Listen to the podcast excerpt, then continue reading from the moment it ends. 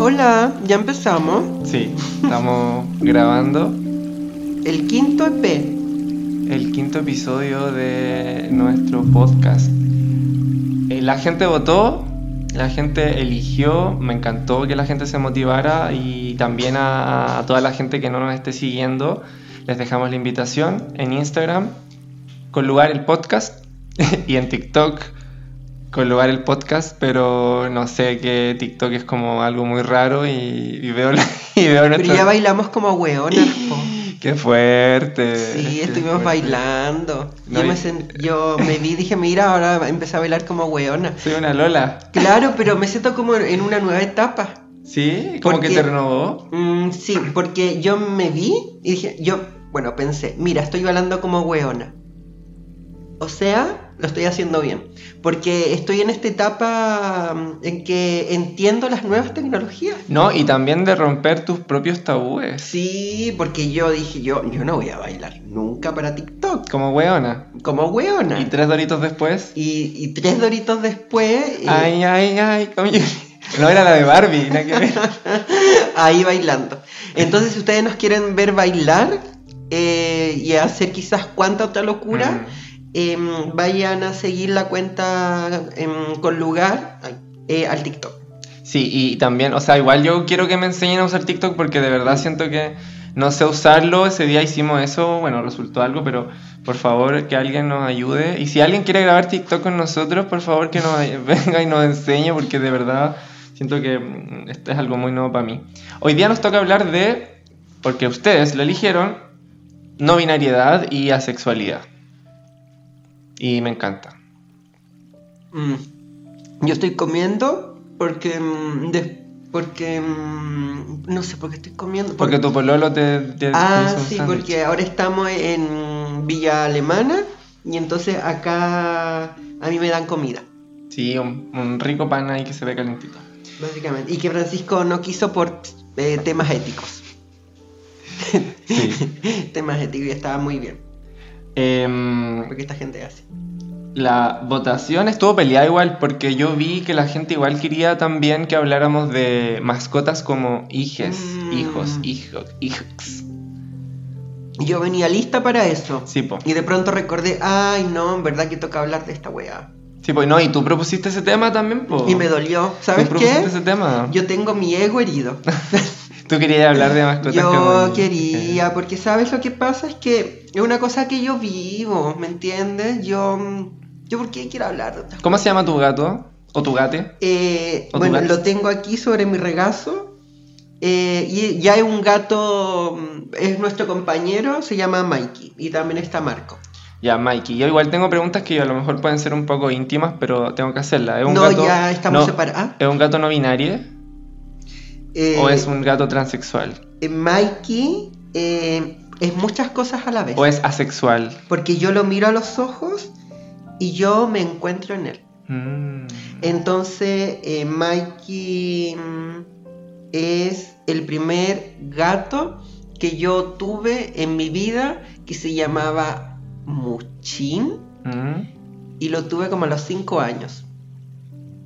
Bueno, se murió. Oh. Pero- Porque fue hace mucho tiempo. Murió, po. fue hace tiempo, la verdad. Vivo ya no está. Alguien que pretenda que, tra- que, tra- que traigamos a Muchín acá, yo le tengo que decir sí, lo podemos traer, pero en Podrido. podrido, Ujú. básicamente un gato agusanado ya hecho, ya hecho polvo. Teníamos que traer polvo. Si alguien quiere polvo, bueno, podemos traer a Murchín. Pero si no, eh, no se va a poder. Pero tenemos a Mikey y también está Marco. Eh, Marco es un gato que tiene la cabeza grande. Marco, Para mí, la- esa es la forma de describirlo. Cada vez que lo veo, lo único que digo, y siempre lo digo, de hecho, eh, el gato de la cabeza grande. Real. Oye, me- a mí por- ah, eh, me encanta este tema de la no binariedad y asexualidad, porque obviamente me toma, me toma muchísimo la no binariedad, porque obviamente me- soy una persona no binaria. Lo de la asexualidad no me toma para nada, porque yo estoy en el otro extremo, en el de la Ah. hipersexualización. Mm. en de la- pero claro, me imagino que puede ser algo que se puede contrastar ahí. No, a mí sí me toma. Yo no tengo sexo. Eh, la me estabas contando recién. Yo hago el amor. Como mujer como el Lilith Catalina. Claro, porque las mujeres hetero, yo, ay, que yo tengo que decir, yo no sé si lo he contado, pero yo ya llevo, esta ya mi tercera semana Mm. siendo mujer cis heterosexual, Sí. según el registro civil. Oficialmente. Oficialmente, Ujú. ya yo puedo mostrar mi carnet y, y usted, pues usted no. Mi amor. Mi amor. Mi amor. Mi ¿Qué dice ahí? Género. Janara. eh, Janara. eh, claro, pues ya puedo. Entonces, yo en mi personaje de mujer cis heterosexual, yo ya no tengo sexo, yo hago el amor. Y a mí me. oh, pero por sobre todo a mí me hacen el amor. Mm, No, yo, yo no, no hago, yo recibo. Porque Sí. como mujer receptiva. Eh, receptiva. Pasiva. Así es. Entonces a mí me hacen el amor. Y yo escuchaba una canción de Janet, el Comienza a querer. Oye, que la podríamos poner. ¿Se podrá va- poner? Intentémoslo ahí a ver si eh, desde los controles nos ponen Ya. eh, un momento ahí de la canción. Eh, claro, de repente se tiene que poner como acelerada o, o en modo lento eh, en, la, en la edición para que no nos baje el copyright. Ay, cierto. Pero Eh, hay formas de hacerlo.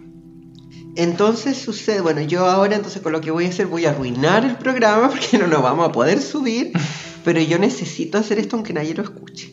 Eh, Janet. Ah, bueno, entonces yo muy mujer eh, asexual, o sea, hetero, y por lo tanto yo digo que me hacen el amor, pero además a mí me toma lo... Esto, esto de, la, de la asexualidad. Porque, ¿qué es lo de la sexualidad? Porque una se puede encontrar con muchos relatos, también definiciones, pero en definitiva, como una vez me contaba una persona intersex, mira, el tema de la intersexualidad tiene que ver con un... Finalmente cada cuerpo lo veía de manera distinta, yo no podía darte una definición. Pero básicamente me decía, son todas esas características que hacen que los cuerpos no sean entendidos como en términos binarios, como si es hombre o es mujer. Mm, claro. Eh, ah, porque... Sí, pues, y también ahí tú te vas dando cuenta que la palabra espectro es una palabra que está mucho más presente de lo que nos imaginamos en todo orden de cosas. Eh, ¿Qué tan conservadora eres? Hay un espectro. Ay, perdón. Mira, No, dale, ponela, por favor. Esa es la, es la melodía. A mí me, me toma Janet. Esa es mi... Soy yo siendo... Tuyo de los 70. Comiénzame a vivir. Ahora que ya soy tuya. Yo quiero tener 70 años y usar carteritas de adolescente. Muy dentro y con dulzura. Empieza a descubrir Esta es la parte que a mí me identifica. Porque tienen que descubrirme. Solo para ti. Así digo yo. Que para ti está hecho. Muchas gracias por compartir este momento de mi infancia, de mi Qué- adolescencia. yo qué te diría. fuerte. De mi adolescencia. Qué fuerte. Sí, yo, porque una siempre. Ay, porque yo he tenido varios. eh, yo he tenido flashback, racontos, porque en los flashbacks que he tenido, vuelvo, como todo flashback. Pero in- incluso he llegado a tener racontos eh, que ya me hacen quedarme un rato en ese pasado. Eh, ¿Cuál pasado? En donde yo era una mujer y esperaba que me vinieran a descubrir, como dice la Janet. Mm. Claro, entonces Hoy retomas eso. Claro, y lo, Como y lo mujer junto con lo y lo junto con lo de la sexualidad porque eh,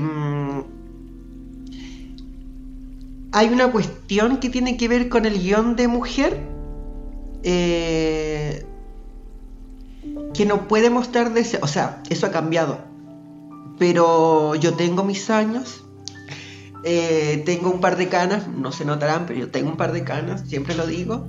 Eh, y claro, pues tú y yo igual somos de una generación que no es la generación del año 2000. Somos anteriores a esa. Entonces, y yo igual en el seno de una familia católica, en un barrio además muy católico, entonces la mujer no podía expresar deseos, sino podía ser acusada de bataclana. Y yo eso siempre lo tuve muy presente. Y era muy curioso porque a pesar de aquello, siempre defendía a las prostitutas. Alguien decía, ella es prostituta, y yo siempre dije, yo no tuve que conocer el feminismo para entender que el trabajo sexual era trabajo.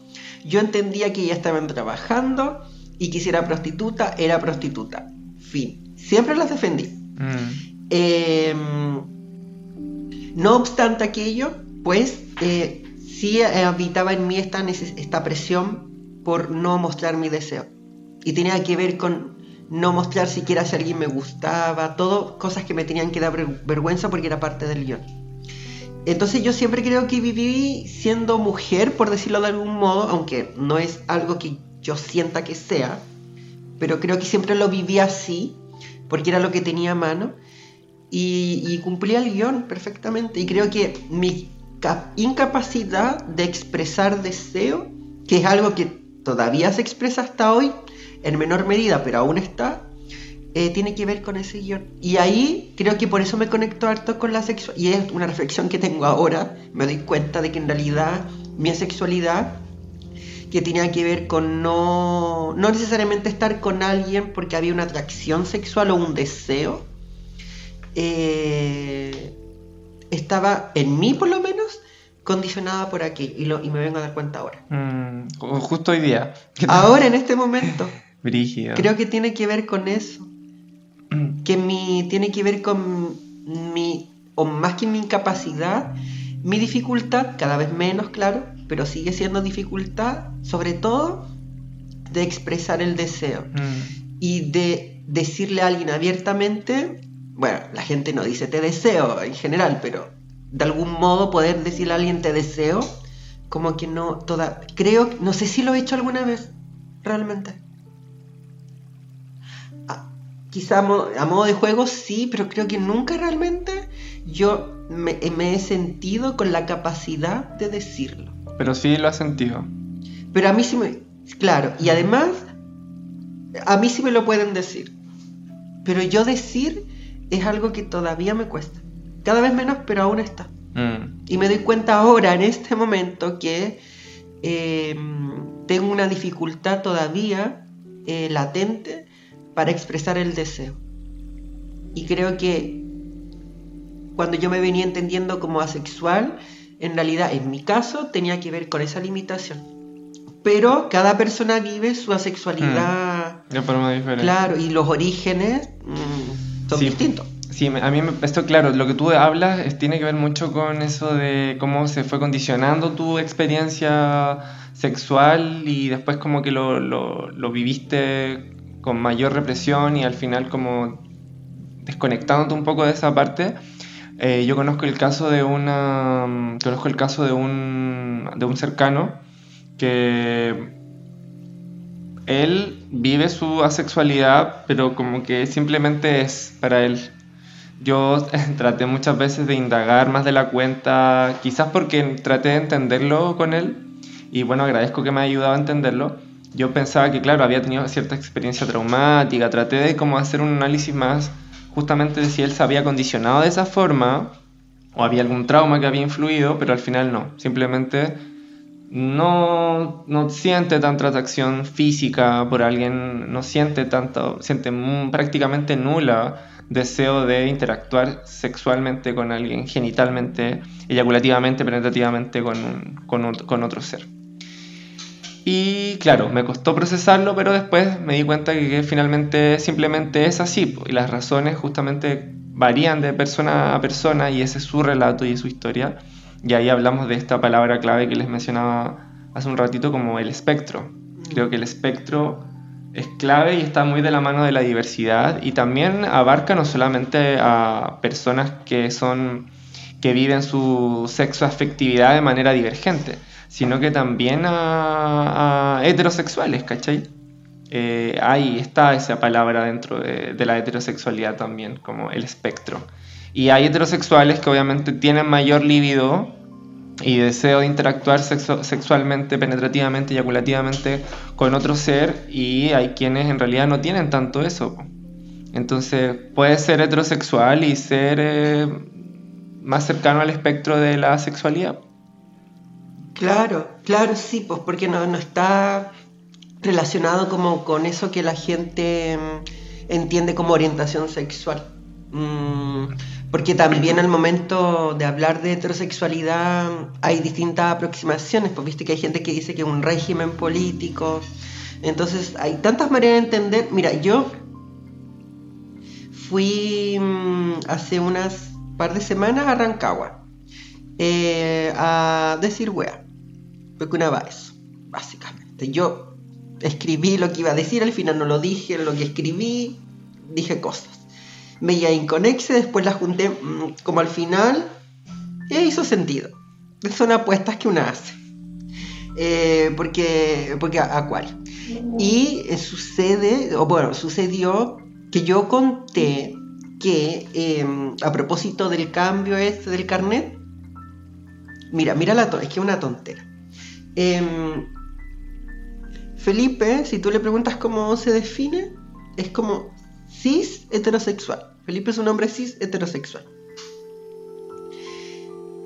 Cuando nos conocimos yo no había hecho el trámite del carnet y honestamente tampoco era una cuestión que tuviera, que tuviera tanta relevancia para mí.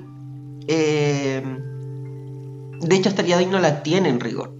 Bromeo con eso, pero no. Me afecta en cuestiones prácticas. O sea, para ir a sacar hacer un trámite, el carnet. Ah, pero en mi vida, tenerlo o no tenerlo no es una necesidad. No es relevante. Y por eso bromeo mucho con eso. Eh, porque además, qué horror que te estén fijando el nombre. ¿Qué pasa si yo mañana me quiero cambiar? Es que no puedo. o sea, hacerlo de manera formal es un cacho. Entonces deberíamos poder ser libres y tener el nombre que queramos, en la etapa que queramos, y si queremos tener un nombre toda la vida lo tenemos, y si no, no. Pero ni eso podemos. Em, entonces cuando nos conocimos pues yo no tenía el, cambio del carnet. ¿Y qué éramos entonces? Bueno, lo que yo dije ahí es que éramos un par de gays éramos un par de gays, porque al momento nuestros carnet decían tal cosa sobre nosotros. O sea, y si ustedes están juntos, son gays. Me cambio el carnet y Felipe es legalmente un cis heterosexual. Y yo legalmente soy cis heterosexual. Porque estoy con un hombre cis heterosexual. Que está con una mujer cis heterosexual. Claro, y es, es ridículo, es absurdo.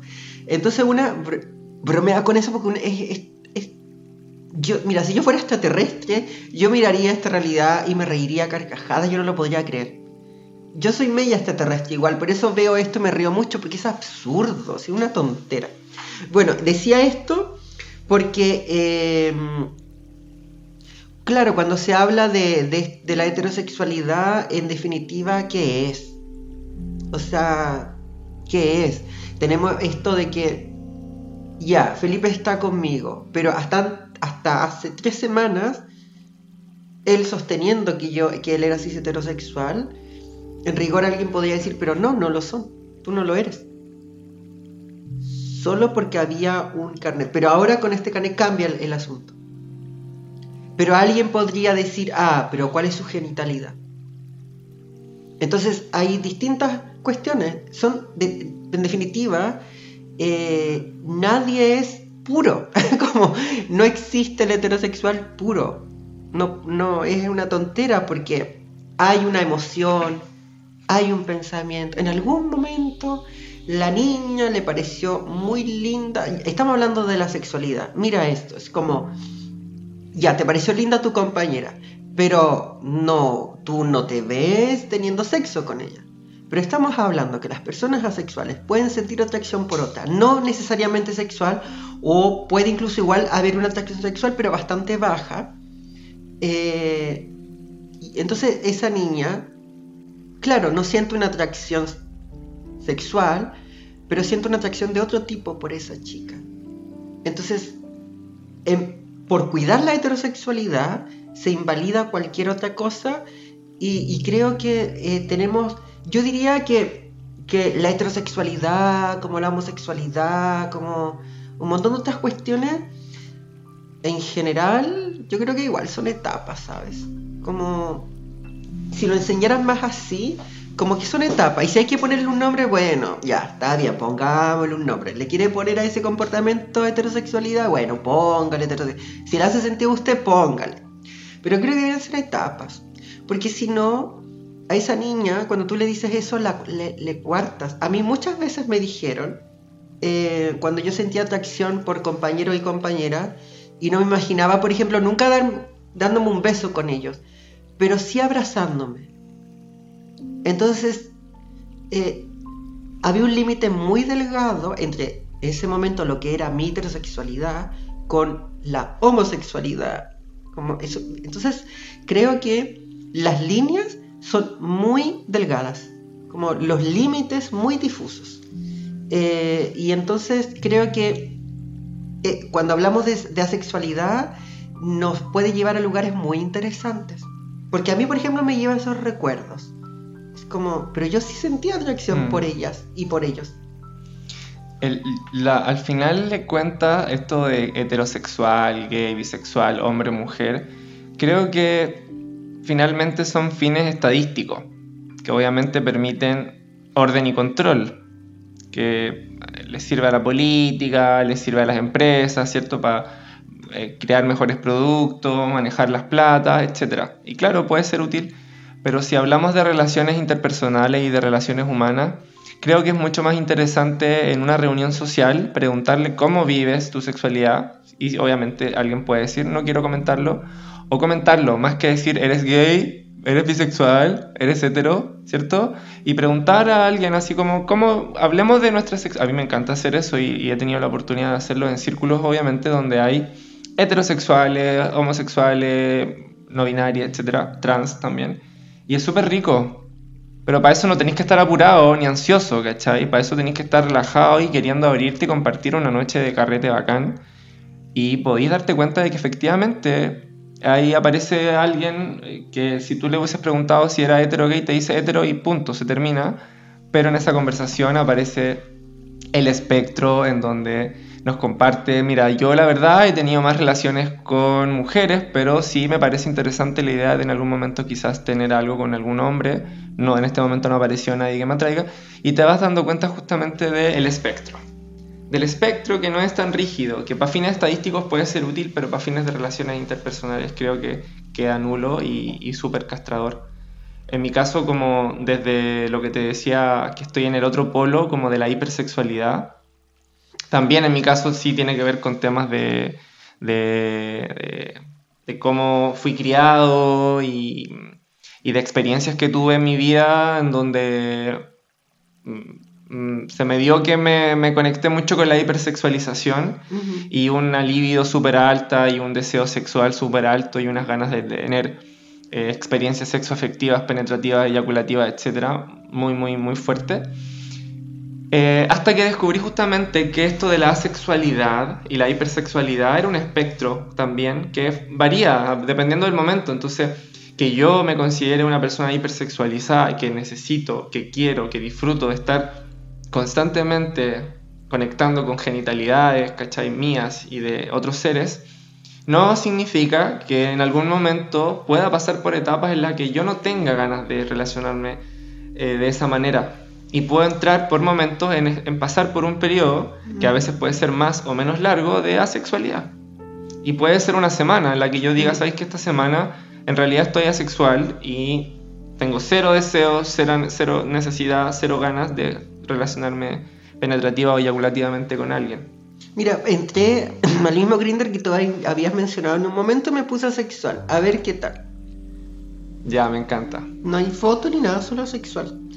Quizás que, qué comentario, qué cosa va a haber. Porque, claro, es como. Siempre hay muchas caricaturas, como. Entonces no sientes deseo. Y claro, alguien igualmente puede sentir deseo, pero que además esta cuestión del deseo, esta atracción sexual, está atravesada por un montón de dispositivos, como. em, donde también se encuentra ese deseo, como que lo motiva, es la misma belleza, hay cuestiones que, que hace que nos parezca atractivo una persona, atractiva una persona, eh, y que, que no, que, ¿me entiendes? Como hay cuestiones, claro, culturales que nos tienen demasiado atrapados y atrapadas y estamos, porque creo, estamos profundamente colonizados, como hay un montón de gente que escribe desde los llamados de colonialismo, pero hay gente muy hetero, toda muy hetero y toda muy gente blanca de academia, y todos hombres y mujeres que están con sus trajecitos de dos piezas. Y tú dices, claro, colonización, pero de la boca para afuera, o sea, descolonización, pero de la boca para afuera, porque en su interior, o sea, tú los ves, y, qué clase de opus dei son ellos.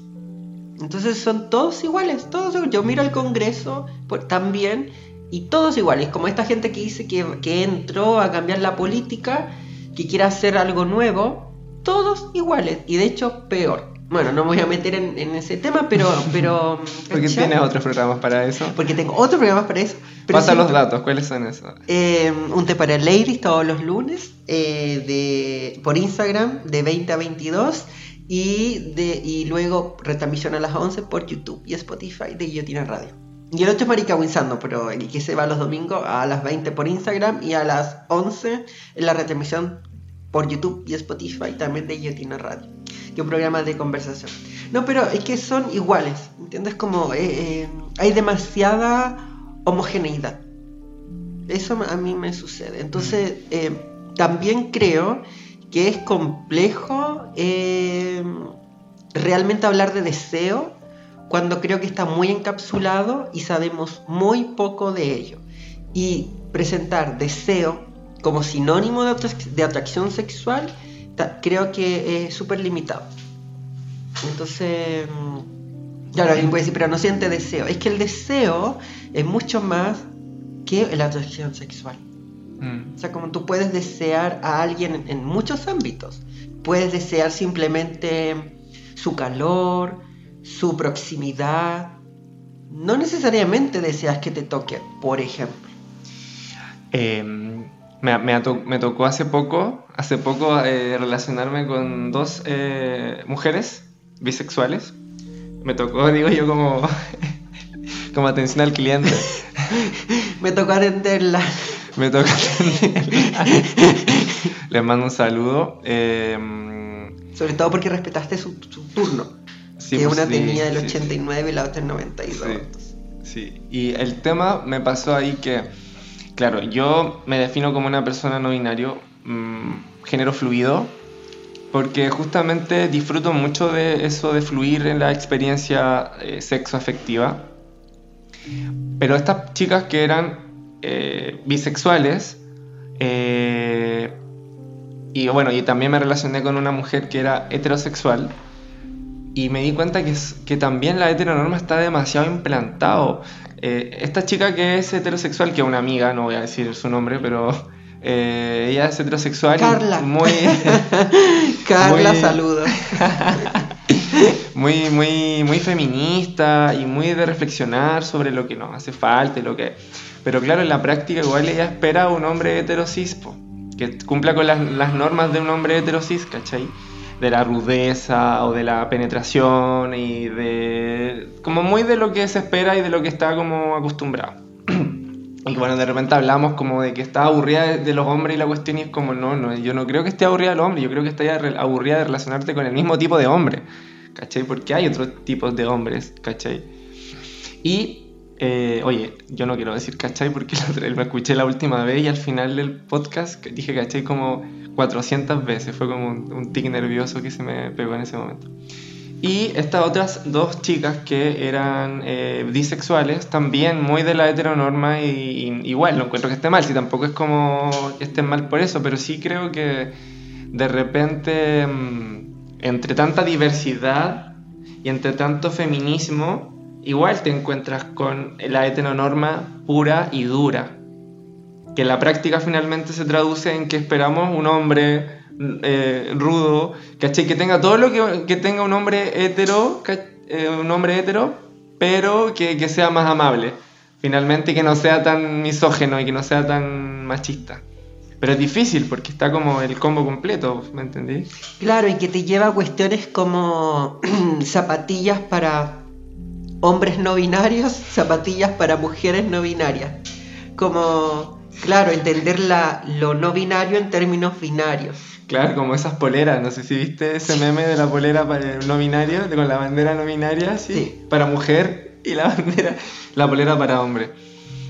Y, mm, pero, a ver, yo tengo una pregunta. eh, Tú que eres una estudiosa practicante del, ¿Del yoga? del yoga de la apertura a la no normatividad, Pero si yo soy mujer hetero. mujer, como mujer heterosis, Lilith Catalina, eh, ex, ex gay, porque la iglesia te salvó. Ex gay. Tú eras ex gay, ahora eres una mujer heterosis. Ex Ay, gay, ¿verdad? Gracias a Dios.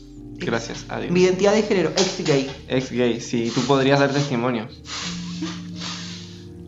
Sí, Eh, bueno, el punto es que, tengo trabajo. pregunta, ¿qué podemos hacer o qué crees tú, la gente igual que nos está escuchando, sería bacán, si hay heteros, mujeres, lo que sea, ¿qué se les ocurre que podríamos hacer, o si consideran necesario hacerlo también, para poder abrirnos un poco más a esta experiencia no tan rígida entre hombre, mujer, hetero, gay y abrirnos más a lo no binario, a lo fluido y al espectro de la exploración o el descubrimiento que no los va a dejar, o sea, que no significa que van a tener que dejar de ser hetero, ¿me entendí? O sea, eh, te pueden seguir gustando las mujeres o no, ¿me entendí? Pero, Mm. ¿qué, qué pensáis tú? Eh, mira, soy tan mujer que ahora estoy con un gato que le digo hijo y estoy jugando con él como cuando las mujeres dan pecho o las personas con pecho dan eso. Estoy yo así, dando pecho. Jugando como, mira, ya vaya mi amor para allá. No me moleste más. Vaya, vaya, vaya con el Alvarito. Que me pega, mamá. No importa, usted pégale de vuelta. Así estoy.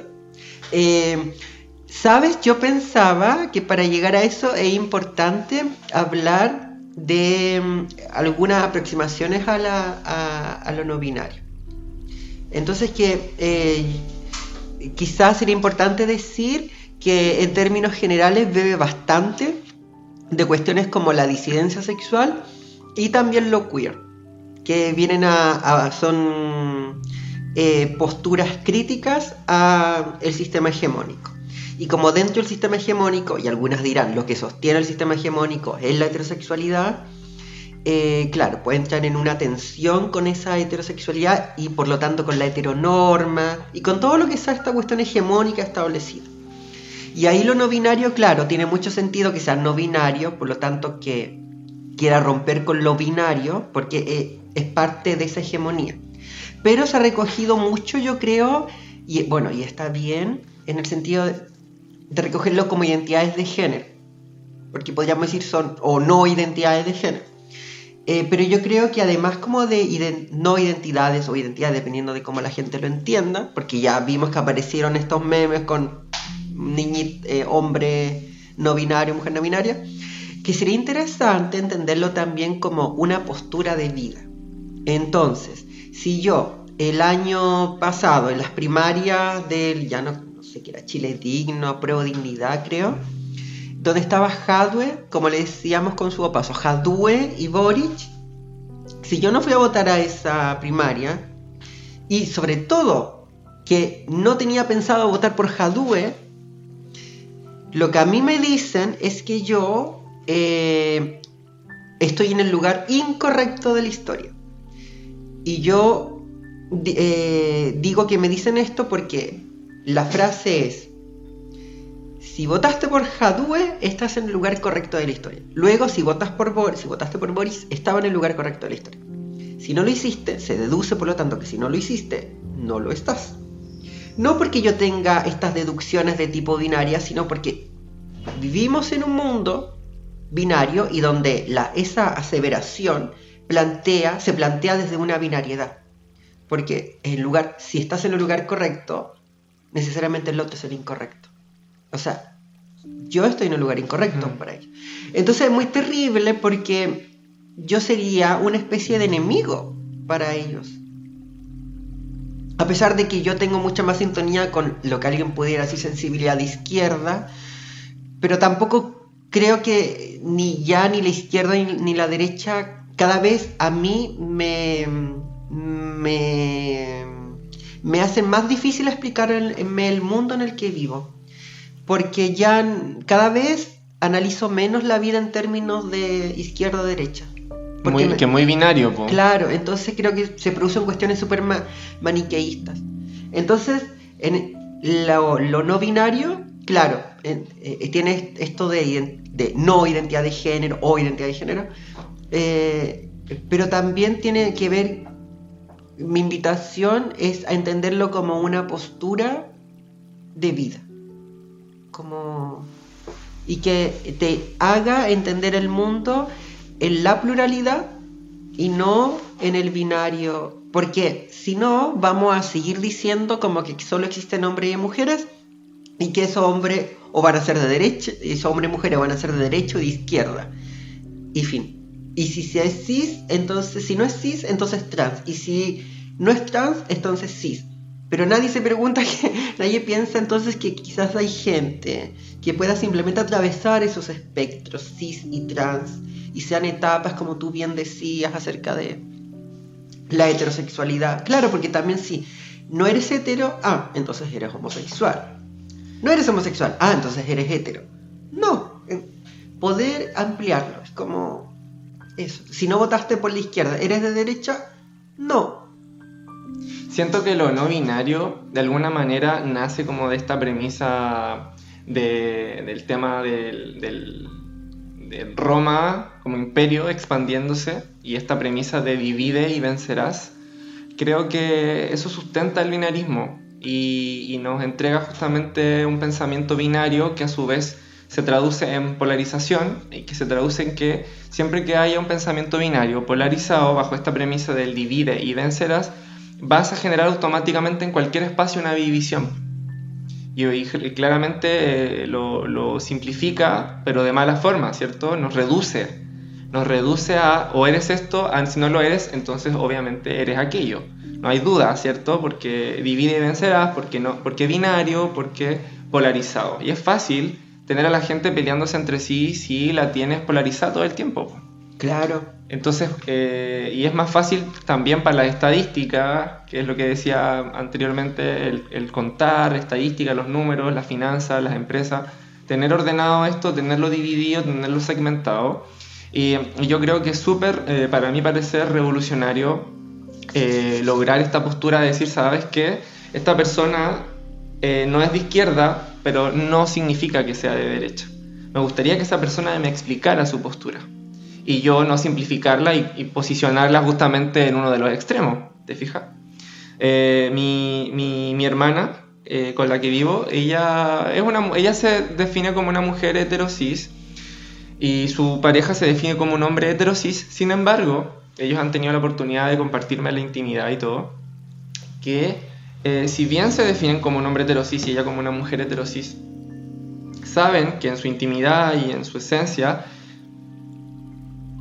eh, ella se siente mucho más conectada con los comportamientos que debiera tener un hombre en una relación heterosis de, domi- de dominación, de estructura, de firmeza, de dominar la sexualidad. Y a su vez eh, el, el hombre de la relación heterosis, su pareja, se siente mucho más cómodo de manera natural con el rol de, de pasivo, ¿te fijas? Como de sumiso, de pasivo, de seguir, de acompañar, de complementar, de dar esta parte como armónica, ¿cierto? Como de, de poner paño frío. Y es súper interesante porque ellos disfrutan de eso. Y se sienten, y logran conectar y se sienten súper cómodos en su, en su vínculo. Y claramente yo creo que esa comodidad que tienen es porque justamente han tenido la oportunidad de descubrirse y de plantearse como una mujer heterosis, un hombre heterosis, pero que viven esto desde otro lado y se han atrevido a vivirlo desde ese lado y les permite también conocer a una persona que les complementa. Ahora, esto funciona si es que pensamos también en que las relaciones de pareja también son súper binarias, po, porque son dados. Mm, sí. Em, pensaba en esto de. Imagínate, mm, si ya es complejo. mm, Está rico el pancito. sí. hablar de asexualidad y mm, no binariedad o no binario como por separado. Y si se juntan. Si llega acá alguien y dice, "Mm, soy asexual, no binaria, no binaria. Como... mm, cu- No, no hay herramienta. Tú no, no tienes herramienta. O sea, si un estudiante va y lo plantea en el colegio, el profesor y profesora no tienen herramientas. Y es muy interesante, yo creo, que eh, en Villa Alemana se está implementando aquello de la educación no sexista. Que, claro, muchos sectores conservadores dirán que básicamente se pretende volver degenerado a los niños y poco menos que mostrarles pornografía en, en clase y, y si- y que con mis hijos no te metas. Como si el, el niño que le clavó la puñalada a su compañero, que sin esa educación no... Claro.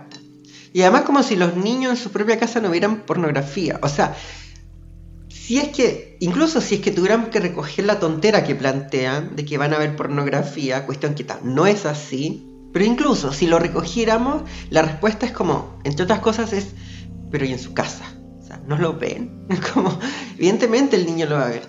Em, no, no hay, no hay herramienta y por eso yo creo que a pesar, seguramente hay muchos límites que vayan a ver, pero es bien importante este paso pues, de educación no sexista porque una, en una educación que se supone lo que viene a plantear entre otras cosas es esto, demostrar, eh, si logra plantear esto como en términos que, eh, fluidos y no como nuevamente categoría, una cosa estática, yo creo que eh, las niñeces, las adolescencias se van a sentir mucho más libres, mucho menos presionadas para existir. Y eso cuando recién estás descubriendo el mundo yo creo que es muy importante. Porque finalmente tú y yo igual fuimos niño, niña, niña y eh, eh, era complejo, po, porque desde que yo desde mi conciencia, yo ya sabía que una edad tenía que pololear, que después tenía que casarme, tener hijos, una casa. O sea, yo tenía ese, em, ese guion, pero pegadísimo desde que tengo uso de razón. E- Entonces, si ahora en esos usos de razón lo que tienes como más que guion, posibilidad, es eso, que tienes muchas posibilidades de existir, de habitarte, va a ser muy importante para esas generaciones.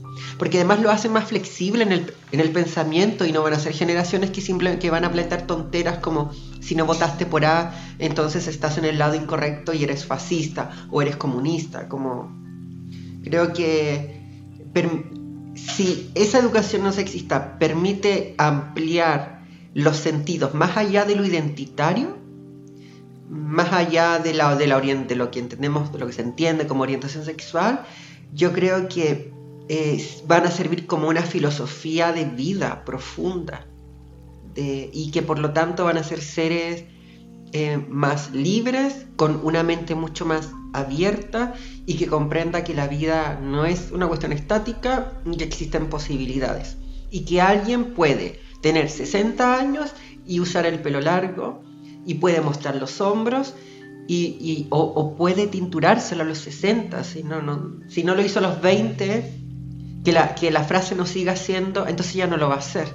No, si no lo hizo a los 20 es porque no tenía interés de hacerlo a los 20, pero si lo va a hacer a los 40, lo hace a los 40 y no pasa nada. Y no debería, ¿me entiendes? Como, creo que una cuestión tan simple como un, lo que alguien diría un tallercito, como de manera muy despectiva, un tallercito de género, un tallercito de educación no sexista en los colegios, puede eh, abrir un- una semilla muy bonita de amplitud de los sentires, Sí. de las percepciones. Y, que, y lo no binario yo creo que tiene mucha potencialidad siempre y cuando no se encierre solo, a pesar de que es importante, pero solo en una identidad de género. Porque ya se ha vuelto identidad de género. Mm. Y yo aquí quiero decir algo, y es que eh, a mí me parece complejo que incluso hay una especie ya de estética no binaria. Porque a mí el tema de los uniformes no me, me carga.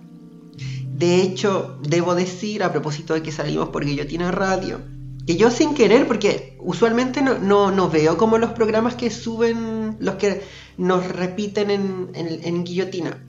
Pero justo estaba buscando una cosa en el YouTube y llegué. Y ahí eh, no era el nuestro, era otro. Que el té para ladies. Y había un comentario que decía, eh, pero ¿cómo invitan a estas personas? ¿Van con la línea editorial de la radio? Y yo pensaba, él de seguro diría que si yo no voté por Jadwe, o si entiendo que quizás su línea incluso es más ácrata, si yo voté me va a decir que soy una socialdemócrata y tanto tanto. Porque en su pensamiento más rígido, solo teníamos que invitar a gente o ácrata, ácrata. Que yo no tengo nada en contra de la gente ácrata, pero yo no voy a hacer un programa para los mismos de siempre. Y si en ese programa, en un té para ladies, o en este, cuando entrevistemos, ahí quiere entrevistar a Marlene Olivarí, yo iría a entrevistar a Marlene Olivarí. Mm. Porque la vida está hecha de pluralidades. Tú ves las plantas y todas son distintas. Sí. Sí, además, eh, los únicos que se benefician de esta segmentación ideológica no somos, no somos eh, nosotros, nosotras, nosotres. Es la gente que tiene mucho más poder, los grandes empresarios y los grandes políticos que tienen poder son los que se benefician de la segmentación ideológica y de que además nos han adestrado súper bien, porque claramente hacemos eh, nos juntamos con la gente que piensa igual que nosotros, eliminamos en el Facebook a quien piensa diferente a nosotros, nosotras, nosotros, ¿caché? Entonces al final, claro, después te rodeas de pura gente que está en tu burbuja y que todos te encuentran la razón y te dicen, sí, tenéis toda la razón, sí, no es que es así. Claro, y mientras tú pensáis que la realidad es así, después está el otro grupo de los que borraste de Facebook hablando otra cuestión y crean que la realidad es así, al final no construimos una realidad, como tú decís, plural y no binaria, pues, fluida, donde podamos aprender y, y- e integrar, ¿cachai? Hay cosas que obviamente uno no puede estar de acuerdo y cosas con las que sí, pero eso no implica que tengas que ser el militar ideológico y luchar por tu bandera y borrar a todo lo que sea diferente a ti, porque al final es lo mismo, es replicar lo mismo. Claramente con un nivel de violencia que puede ser un poco distinto, eh, sin, sin matar gente, ¿cachai? Pero al final igual ideológicamente se sustenta de lo mismo. Y me pasa que en esto mismo de que tú dices de que, eh, cierto, como que pareciera que nosotros nos vamos creando nuestra realidad, en esto yo igual me rodeo de gente que es muy distinta a mí, que son de partidos políticos distintos a, mí, por lo mismo, porque quiero aprender, escuchar, observar y ver qué está pasando ahí para ver qué puedo proponer yo y, y qué sé yo. Y ahí mismo descubrí que hay un mito. Es un mito y este mito es que las nuevas generaciones son mucho más abiertas. Ese es un mito. Sí, puede que haya gente de esta generación que sea súper abierta, como también puede que haya ge- generación de los 70, de los 60, súper abierta también. Pero en el colegio en donde van mis sobrinas, he visto dos cosas que para mi parecer son tremendamente tremendamente conservadoras de una generación súper joven y de un colegio que no lo voy a nombrar eh, porque no me interesa darles pantalla. Eh, eh, no, no los voy a nombrar porque mis sobrinas están ahí y no quiero que eso signifique un problema para ellas. Pero hay dos cosas que yo vi que claramente rompen con este mito. Una, que una, un- una chica que, eh, que es compañera de una de mis sobrinas, eh, vamos a ponerle un nombre a esta chica ficticio, Catalina. ¿Ya? La Cata. Tú la ves, obviamente en esto de los constructos sociales y también de lo superficial que pueden ser los constructos de hombre-mujer, y ella es como un tomboy, ¿cachai? Como un- una chica que usa más ropa masculina, ropa de hombre, que lo que venden en las tiendas para hombre. Entonces tiene como ese estilo. Y es una, es una chica, la cata, que le gustan eh, las chicas también. ¿Qué pasa? Que ella se construyó con eso y yo la fui a dejar a mi sobrina al cumpleaños y veo que esta chica, la Cata, le dice a uno de sus compañeros, le dice, ¡ay, qué compañero! Me salió huequereque. Y en ese momento mi mente explotó. Una, para entender que claramente el que tú te veas diferente, el que tú pertenezcas a la diversidad sexual o lo que sea, no garantiza que sea una persona más tolerante y más abierta de mente.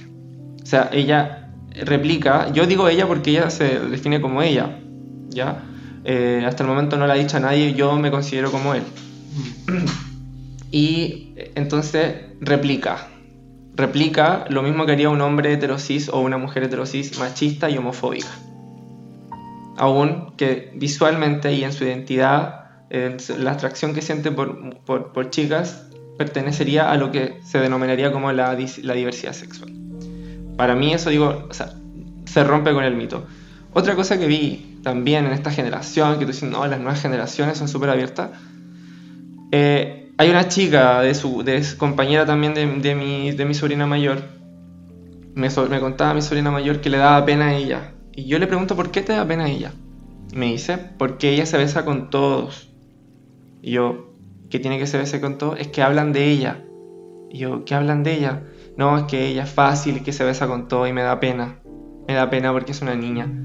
Y obviamente yo ahí me di el tiempo de, de poder plantearle y poder defender a la chica y decirle, oye, ¿por qué debería darte pena? Deberías sentirte feliz de que una chica en su adolescencia está explorando su sexualidad y está disfrutando de su sexualidad cuando es algo tan lindo, cuando es algo genial, ¿me entendí? Yo siempre discuto mucho el tema del placer y cómo con el, como quitándonos el placer nos han controlado, nos han castrado psicológicamente el poder vivir nuestra sexualidad porque así nos mantienen castrados obviamente y nos castran en otros sentidos también, creativamente y, y etcétera. Entonces, tratando de validarle a ella y ahí también se rompe esta idea, o sea, loco, ¿de qué me estás hablando?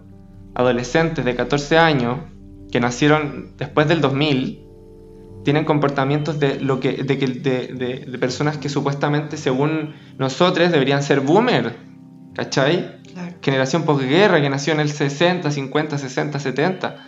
Y resulta que nació en el, después del 2000, 2005, 2006.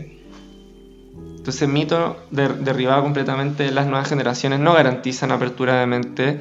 Lo que garantiza apertura de mente son el conversar, el abrirse al debate y una práctica que yo propongo para la gente que esté escuchando esto, ojalá poder hacerla, que en un círculo, en un encuentro social, más que preguntar, oye, ¿eres gay, hetero? Tratar de, de que la gente pueda, con una pregunta abierta, describirse, más que definirse con una palabra. Creo que eso nos ayudaría mucho a darnos cuenta de el amplio espectro que hay y que eh, la diversidad sexual no es solamente de los gays y de las lesbianas, sino que es de la diversidad sexual y el espectro de cómo vivimos nuestra sexualidad es de inherente al ser humano, a las personas. Nos llegó un, relato, Cata, que nos quiere compartir. Dice, Oli, les escribo por acá porque el tema me llamó. Eh, soy Cata, persona no binaria de 29 años, perteneciente al espectro asexual y recién me pegué la cachá de todo esto como a los 26. Siempre me sentí fuera de onda cuando la gente hablaba de deseo sexual. Cuando tuve mi primera vez, mi reacción fue, ok, quizás a la próxima me guste, total, estoy recién empezando. Con los años, más la info a la que une puede acceder, me di cuenta que en verdad nunca sentí deseo sexual. Onda, por mi mente jamás se pasó un guachite rique, me lo quiero tirar. Sucede que cuando uno dice asexual, la gente piensa al tiro que no te toca nunca, pero en verdad es un espectro gigante. Soy asexual, pero pan romántica. Soy asexual, pero mantengo relaciones sexuales que disfruto bastante. Así como puede existir gente asexual que no mantenga relaciones sexuales o alguien que tira solo con amor y con gente que ama. La comunidad sexual, al igual que todo en la vida, es muy diverso. Y eso no sé qué más pueda contarles. Jijiji. Oye, le quiero mandar un saludo muy, muy, muy especial. un, sal- un saludo muy especial a la, a Cata. Tuve la oportunidad de participar de su unión de manos en su matrimonio. Bueno, lo que para la heteronorma se llamaría un matrimonio. Y pa- oficiar ahí como eh, apoyo ahí a la sacerdotisa que ofició eso y fue hermosísimo. Así que un saludo muy, muy bonito y muy apretado para, para nuestra persona no binaria que nos mandó su relato y su experiencia. Entonces es importante, claro, porque rompe con esa caricatura de, claro, gente asexual, no tiene... No le toca nunca. Claro, no le toca nunca y ella te está y ella te está diciendo, sí, me Sí me toca, toca. sí me toca, me me, toca toca, rico, mucho, eh. me toca mucho, mucho rico. Claro, entonces, sí, po, como tú decías, el espectro es bastante amplio, pero imagínate, asexual. Entonces, que no es complejo. Si en la medida que mm, nos, eh, nos podamos educar, eh, nos podamos desarrollar en ambientes que estén abiertos como las pluralidades y no se cierren en sí, que me plantear que ellos son lo correcto y están en lo correcto. Creo que hablar de eh, un, ser asexual no binario va a ser una cuestión más como decir heterosexual. Mm. Y nadie va luego a, a salir a la calle entrevistando gente, preguntándole, ¿y usted cuándo salió del closet asexual? ¿Cuándo salió del closet homosexual? Pero anda a decirles que salgan del closet hetero, porque... como heteros, porque no, que, pero ¿cómo yo voy a salir? Bueno, es que nadie debería salir del closet. Pero... eh, es una tontera, son ficción. Em, creo que bueno, ya estamos llegando al, al final de este episodio. Espero que lo hayan disfrutado. Y si fue una pesadilla, igual bacán, porque siento que es como provocar, ¿no? Provocar alguna sensación. Sí, yo quiero ser Freddy Krueger. Oye, yo quiero hacer ese de Scream, ese que tenía la máscara. Me encanta Ay, esa sí. película. Esa, esa película. Esa película que yo veo para sentirme en casa, seguro. Me encanta. Claro, no, es que yo, yo, yo veo, claro, las películas de Freddy para dormir tranquila. Obvio, una por quemar esas cosas. Em, y sabéis que, bueno, en esto de, de- de- de entender, yo quizás voy a sonar un poco conformista, pero me parece que también hay que entender que a veces eh, hay ciertos procesos cerebrales que también son diversos. Y creo que más que de repente decir, ay, es que no lo entiendo, no lo entiendo, de repente es decir, ya, no lo entiendo, pero ahora, más que entenderlo, y quizás me daré tiempo después para entenderlo, decir, existe. Mm. Ya, ok, existe, punto. Entiendo que existe. No lo entiendo, pero entiendo que existe, que está, que está pasando. Y, y como te digo, quizás suene conformista, pero creo que por eso se puede partir también. Con entender que hay gente así, que existe. Y quizás tendré la oportunidad en algún momento de conversar con alguien y buscarla entender. Y bueno, agradecimientos. Agradecimientos. A ti, a eh, Dulce Violento 666, a Hijax del Salitre, que son dos seres, a Oscar, quien siempre nos programa para Guillotina Radio, y por supuesto a Guillotina Radio, eh, que ahí estamos en YouTube y Spotify. Y este programa en particular va todos los sábados a las 9 de la noche por esas plataformas. Eh, y también agradecerle a las distintas personas que han llegado a, seguir la página de- del Instagram, que comentábamos con Dulce y Violento que mm, no son personas que sigan nuestras cuentas individuales, entonces suponemos que han llegado porque el programa les gusta, lo cual siempre es muy agradable de saber. Así que agradecimientos también a esas personas. Esos son mis agradecimientos por lo menos. Bacán. Eh, yo agradecer a la gente que nos entrega feedback, porque de verdad creo que me gusta mucho la idea de, si bien nosotros tenemos una propuesta y en verdad la, con la Lilith la tenemos como súper clara respecto de nuestra propuesta, sí nos parece súper eh, estimulante mm, que esa propuesta también vaya siendo trabajada de forma colectiva, pues, a través de sus aportes, sus sugerencias, sus relatos, sus críticas, su- sus comentarios y, y eso es súper enriquecedor. Creo que es muy bacán y así que gracias por también ser parte de esto, porque al final siento que, eh, como dijo la Lilith en uno de los primeros episodios, cada cual tiene su rol. Y, y- y eso, esa interrelación enriquece el proceso. Yo soy versátil. Oye, antes de irnos, no sé, ¿alguien te habló en Grinder después de poner asexual? No, no. Creo- nada. no, no Creo le- que les provocó un cortocircuito. Oh, claro, deben pensar No busca asexual, no busca sexo. sexo. Ay, no. Qué fome. Bueno, en el próximo episodio me quiero meter a Grinder igual yo y, y quizá me sentí muy conservador las primeras veces, pero estoy dispuesto al próximo episodio meterme a Grinder con una descripción, con interacción y con todo lo que tenga que pasar en esa experiencia. Así que nos escuchamos en un próximo episodio de este, tu podcast íntimo y especial. Con lugar.